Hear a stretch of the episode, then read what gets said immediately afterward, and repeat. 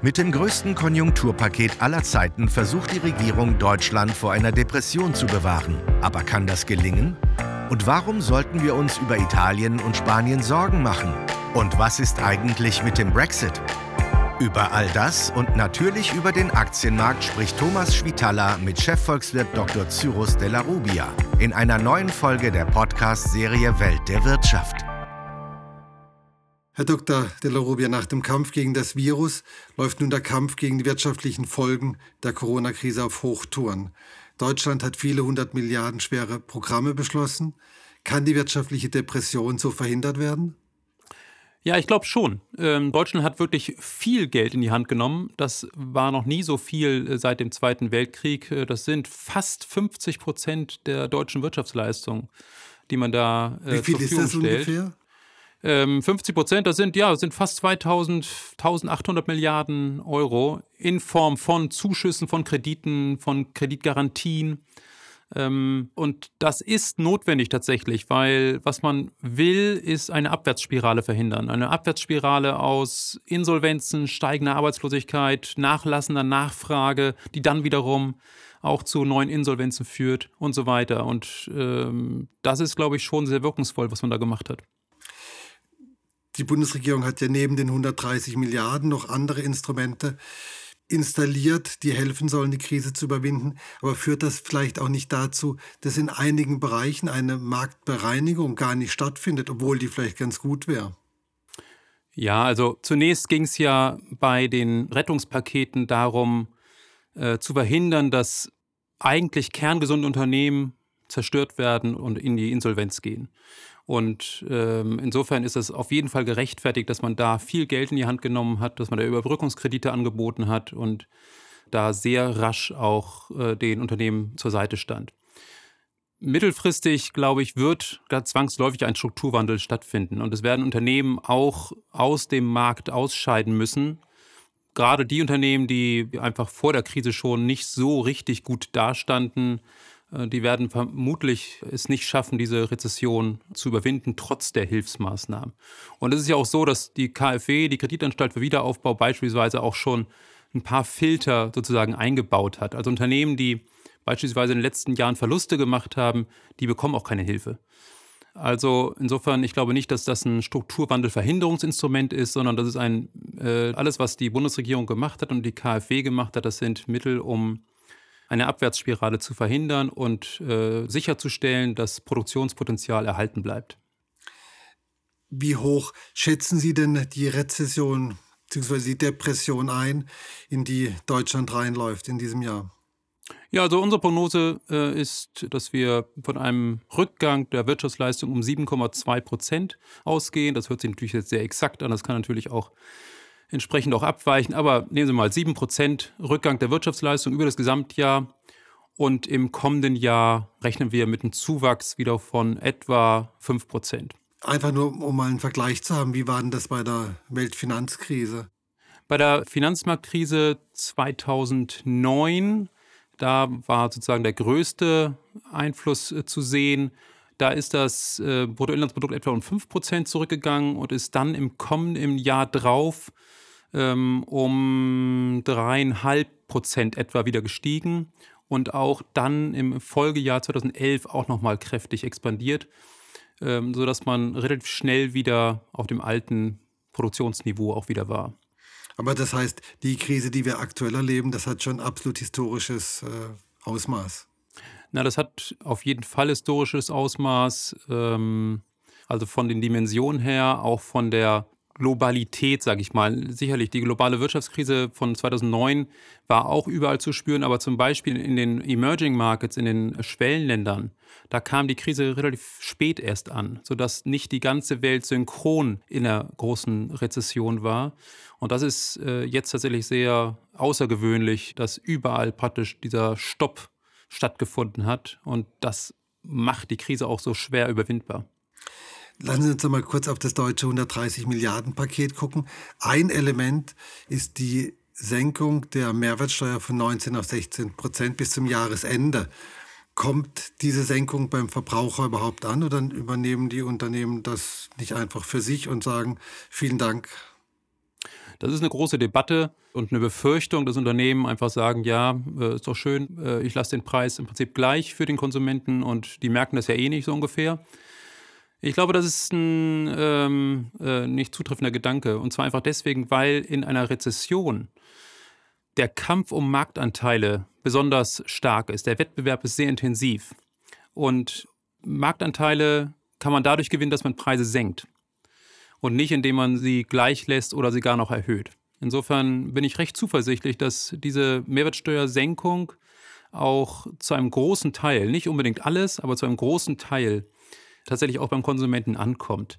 Sollte jetzt doch ein Teil bei den Unternehmen verbleiben, ist das auch kein konjunktureller Beinbruch, denn das bedeutet letztendlich, dass Unternehmen entweder ihre Gewinne etwas stützen können oder die Verluste etwas reduzieren können.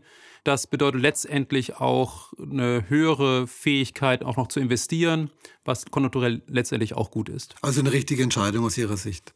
Auf jeden Fall, zumal diese Mehrwertsteuersenkung ja auch gerade kleinen Einkommensbeziehern auch zugutekommt, die äh, deren ja, die einen großen Anteil ihres Einkommens verkonsumieren und äh, insofern mehrwertsteuerrelevant äh, sind.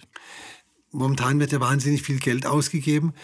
Wann muss das zurückbezahlt werden? Oder andersrum gefragt, ist die aktuelle Rettung eine auf Kosten der nächsten Generation? Ja, das kann man unterschiedlich sehen. Ne? Also, wenn man davon ausgeht, dass die Schulden, die wir jetzt machen, dass die innerhalb einer Generation tatsächlich zurückgezahlt werden, dann kann man natürlich so argumentieren und sagen, ja, die nächste Generation muss diese Schulden zurückzahlen. Man kann aber auch sich überlegen, naja, wir haben jetzt eine Erhöhung der Verschuldung von 60 Prozent des äh, Bruttoinlandsprodukts auf bald 80 Prozent des Bruttoinlandsprodukts. Und in 25 Jahren ist die Verschuldung vielleicht immer noch bei 80 Prozent des Bruttoinlandsprodukts. Dann hat die Generation, die Folgegeneration nicht diese Schulden zurückgezahlt. Und das kann auch in 50 Jahren noch auf diesem Niveau sein, ohne dass wirklich das irgendwie Probleme bereiten würde. Also insofern ist, ist der Satz, ja, das zahlt auf jeden Fall die nächste Generation, ist eigentlich so nicht richtig. Und äh, wenn man das nochmal vergleicht mit der Krise 2009, die Sie auch eben angesprochen haben, da haben wir auch die Verschuldung von ähm, 65 Prozent auf 82 Prozent angehoben innerhalb von zwei Jahren. So, und dann 2019, also nicht einmal zehn Jahre später, war die Verschuldung unter 60 Prozent. Das heißt, die jetzige oder die damalige Generation hat letztendlich die Verschuldung wieder abgetragen. Also das kann man von vornherein so nicht sagen, wer die Schulden abbezahlt. Ähm, Aber zurückzahlen müssen wir das Geld schon, oder? Kann man tatsächlich so nicht sagen. Staaten sind was anderes als Unternehmen. Unternehmen müssen in der Regel tatsächlich ihre Schulden zurückzahlen. Äh, können nicht immer darauf vertrauen, dass sie am Kapitalmarkt ihr Geld bekommen und, und das immer rollen können sozusagen. Bei Staaten wird das durchaus anders gehandhabt. Insbesondere, wenn man sich das absolute Niveau der Schulden anschaut. Also nehmen Sie, Deutschland hat eine Verschuldung von ähm, 60 Prozent des Bruttoinlandsprodukts. Das sind etwa 2000 Milliarden äh, Euro, so über den Daumen. So, 2000 Milliarden Euro. Jetzt lassen Sie mal Deutschland über die nächsten 20 Jahre mit etwa 2% wachsen und die Verschuldung weiterhin bei 2000 Milliarden sein. Dann werden Sie feststellen, da bleibt in Prozent des Bruttoinlandsprodukts gar nicht mehr so viel übrig. Da ist man, weiß ich jetzt nicht auswendig, äh, wo man genau da anlangt, aber vielleicht ist man bei 35 Prozent des BIP. Äh, das heißt, gemessen an der Leistungsfähigkeit der Volkswirtschaft sinkt die Verschuldung, obwohl man gar nichts zurückgezahlt hat. Aber das heißt doch auch, dass wir künftig überhaupt nicht mehr zögern sollten, wenn Schulen saniert werden müssen, wenn Straßen saniert werden müssen, wenn die Bahn ausgebaut werden muss. Also Geld scheint überhaupt kein Problem mehr zu sein. In der Vergangenheit war es immer so, da haben manche Schwimmbäder gar nicht geöffnet, weil die öffentliche Hand kein Geld hatte. Jetzt sagen Sie uns, das spielt alles überhaupt keine Rolle. Was stimmt denn jetzt eigentlich? Naja, also Geld war tatsächlich immer da. Und zwar nicht nur jetzt, sondern aber auch damals schon da. Und was einfach fehlte, war der politische Wille. Gepaart mit äh, dem großen Willen, die schwarze Null aufrechtzuerhalten, was eher parteipolitisch getrieben war. Und mit der meines Erachtens auch irrigen Idee, der Staat müsse sich so verhalten wie die schwäbische Hausfrau. Äh, dabei ist es ja nicht so, dass die schwäbische Hausfrau nicht Schulden aufnimmt, um zum Beispiel ein Haus zu kaufen oder es zu renovieren. Und ich habe auch bis heute nicht verstanden, was daran gut sein soll, jahrelang die Sanierung von Schulen auf die lange Bank zu schieben oder Lehrer nicht einzustellen mit dem Hinweis, es gäbe kein Geld. Und insofern also Zukunftsinvestitionen auf die lange Bank zu schieben, das ähm, erschließt sich mir nicht. Und die Argumentation von einigen Politikern, ja, es ist gut, dass wir sparsam waren, weil deswegen haben wir jetzt das Geld, um diese Rettungspakete zu machen, ähm, das teile ich nicht, weil wenn man das Geld vorher sinnvoll ausgegeben hätte, hätte man auch eine solide Volkswirtschaft, die auch per se schon solide gewesen wäre. Und äh, das hätte eben auch seinen Beitrag schon dazu geliefert, diese Krise auch gut zu überstehen. Lassen Sie uns nochmal den Blick weiter nach Europa richten. Italien, Spanien und Frankreich sind Länder, die sehr hart von der Corona-Krise betroffen sind, viel härter als äh, Deutschland. Was bedeutet das für uns im ökonomischen Austausch? selbst wenn sich Deutschland auch dank der Hilfspakete relativ gut wieder aufstellt. Wie sieht es in den Nachbarländern aus? Ja, das ist schon eine sehr, sehr gute Frage, weil wir tatsächlich alles andere als allein auf dieser Welt sind. Ähm, es gibt einen Spruch von einem belgischen Ministerpräsidenten aus dem Anfang des äh, letzten Jahrhunderts, der gesagt hat, es gibt zwei Arten von Staaten. Es gibt kleine Staaten und es gibt kleine Staaten, die noch nicht gemerkt haben, dass sie klein sind. Und Deutschland ist ein kleiner Staat, auch wenn es innerhalb des Binnenmarktes ein großer Staat ist, relativ. Aber im Verhältnis zum globalen Geschehen ist Deutschland klein und ist natürlich angewiesen auf seine Handelspartner und ist darauf angewiesen, dass der Rest des Binnenmarkts auch funktioniert. Und da helfen alle tollen Hilfspakete und Rettungsmaßnahmen und Stimuluspakete nicht, wenn in Italien Spanien und Frankreich äh, das Chaos ausbricht und die Wirtschaftskrise sich dort vertieft. Das bedeutet letztendlich auch, dass wir äh, unsere Rezession auch nicht äh, richtig überstehen werden. Also insofern ganz wichtig, gerade vor diesem Hintergrund, dass die EU-Kommission auch mit ihrem Wiederaufbaufonds durchkommt und da tatsächlich viel Geld in die Hand nimmt und letztendlich tatsächlich in diesem Fall auch Umverteilung vornimmt. Also das muss einfach sein, um diesen Ländern wieder auf die Beine zu helfen. Umverteilung, was bedeutet das? Umverteilung bedeutet ganz klar, Deutschland wird Fonds zur Verfügung stellen, genauso wie auch zum Beispiel die Niederlande oder andere stärkere Länder wie Österreich. Und ein Großteil dieser Fonds wird nicht in Deutschland eingesetzt oder Niederlande und Österreich, sondern in Italien, in Spanien, um dort diesen besonders getroffenen Ländern schneller auf die Beine zu helfen, was langfristig, mittelfristig natürlich wieder auch Deutschland zugutekommt, weil das sind die Länder, die unsere Produkte kaufen und auf die unsere Unternehmen auch angewiesen sind. Italien ist ja ganz besonders stark getroffen. Es ist ein Land, das vorher schon etliche Schwierigkeiten hatte. Wie sehen Sie die Entwicklung da? Ja, das hängt unter anderem davon ab, wie schnell und wie effektiv äh, die Maßnahmen der EU sein werden.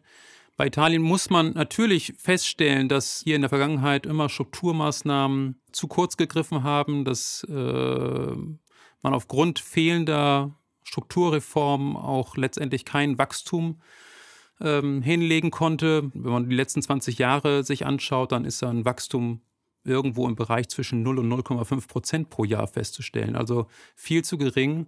Und das ist eben das Hauptproblem dieses Landes es hat ein Wachstumsproblem und kein Schuldenproblem. Also es ist strukturell sehr, sehr schwach aufgestellt. Was aber nicht heißt, dass man in dieser besonders schweren Situation äh, nicht verhindern muss, dass das Land nicht noch weiter absinkt. Da glaube ich auf jeden Fall, dass wir da unterstützend eingreifen müssen. Wir haben jetzt immer über die wirtschaftlichen Folgen gesprochen. Wenn wir nochmal zur, zur Krankheit, äh, zu Covid-19 äh, kommen, in den USA gibt es täglich noch sehr, sehr viele Neuinfektionen, um die 20.000. In Brasilien ist die Lage ähnlich, selbst in Großbritannien. In Europa sind es äh, weit mehr als 1000 Fälle.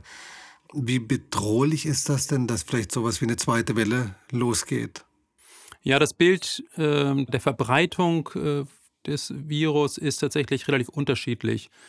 Brasilien gehört zu den Ländern, wo man tatsächlich feststellen muss, ja, da ist, äh, hat die Regierung es noch nicht geschafft, das Virus unter seine Kontrolle zu bringen, zusammen mit Mexiko, Russland, Indien. USA sieht man schon eine deutliche Abflachung der Kurve, aber ähm, in den letzten Wochen kommt man da auch nicht mehr so richtig voran. Es bleibt auf einem relativ hohen Niveau. Großbritannien ist es ähnlich.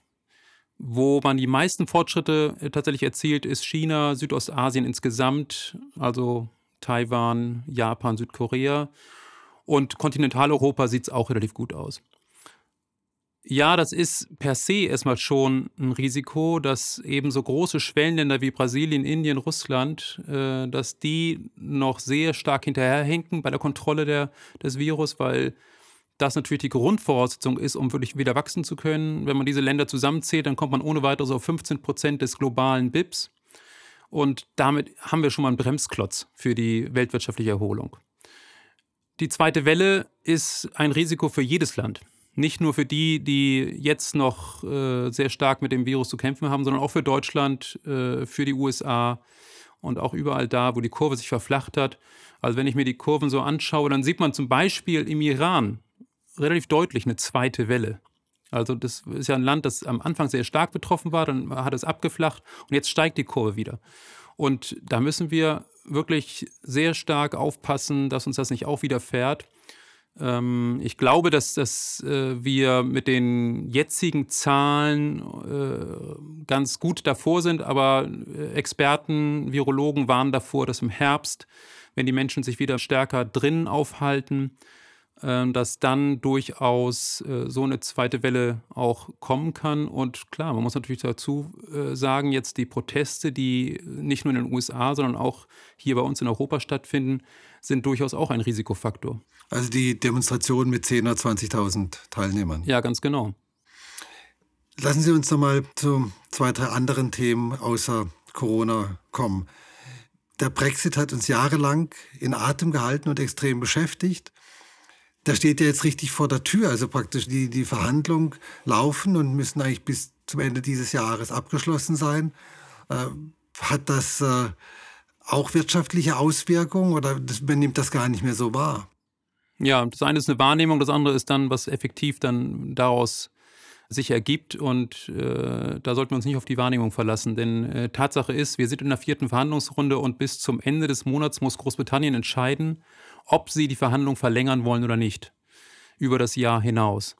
Und äh, derzeit kommt rhetorisch äh, ganz klar das Signal, nein, wir verlängern auf keinen Fall. Man verhandelt derzeit über so Sachen wie Fischereirechte.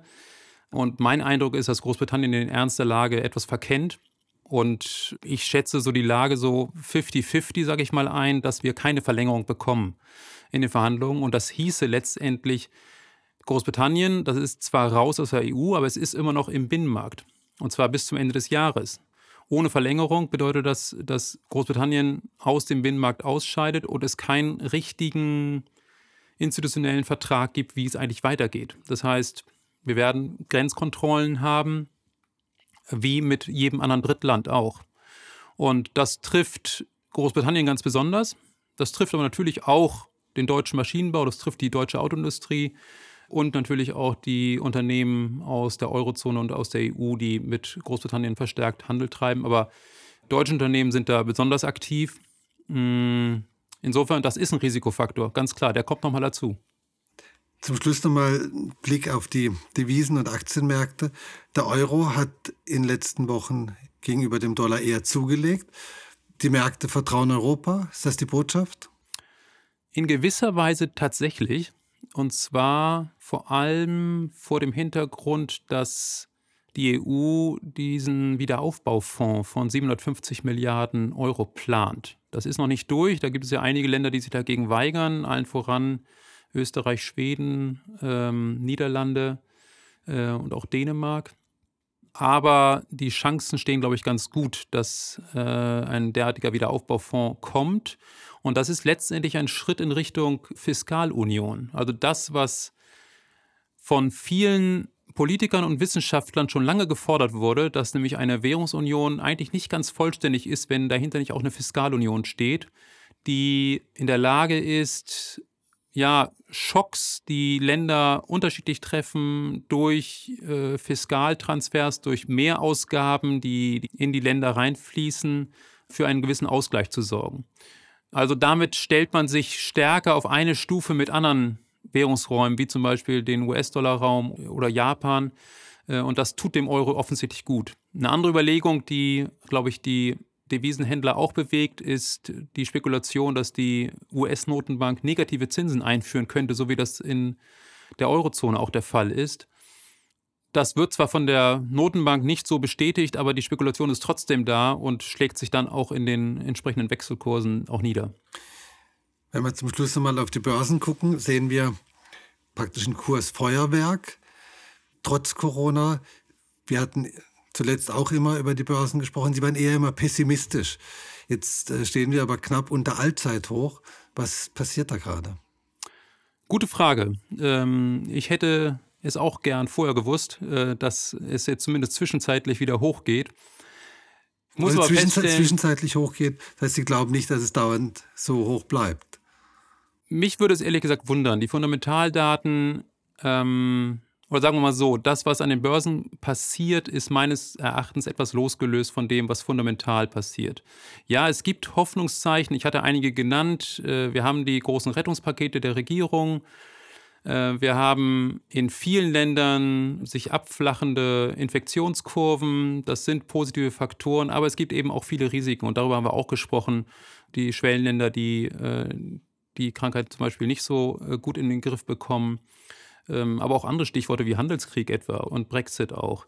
Das ist alles noch da. Und wenn ich mir äh, Bewertungsmaßstäbe anschaue, wir haben ein Bewertungsmodell für den SP 500 aus den USA und den DAX und auch den Stocks 600 aus Europa, dann bewegen sich die Überbewertungen für diese Indizes zwischen 25 und 40 Prozent. Und angesichts der vielen Risiken, die wir sehen, ist es nicht unwahrscheinlich, dass mindestens eines dieser Risiken sich auch sozusagen manifestiert und tatsächlich auch zum Tragen kommt. Und dann wird, glaube ich, schnell wieder auch äh, eine Verkaufswelle losgetreten. Insofern bleibe ich bei meiner Skepsis, ganz ehrlich gesagt. Ja, Herr Dr. de la Rubia, Sie bleiben skeptisch, was die Börse anbetrifft. Und äh, das ist vielleicht auch in diesen Zeiten nicht das Unvernünftigste. Vielen herzlichen Dank für das sehr interessante Gespräch. Vielen Dank Ihnen. Das war Welt der Wirtschaft. Dr. Cyrus Della Rubia, Chefvolkswirt der Hamburg Commercial Bank, im Gespräch mit Thomas Schwitaler.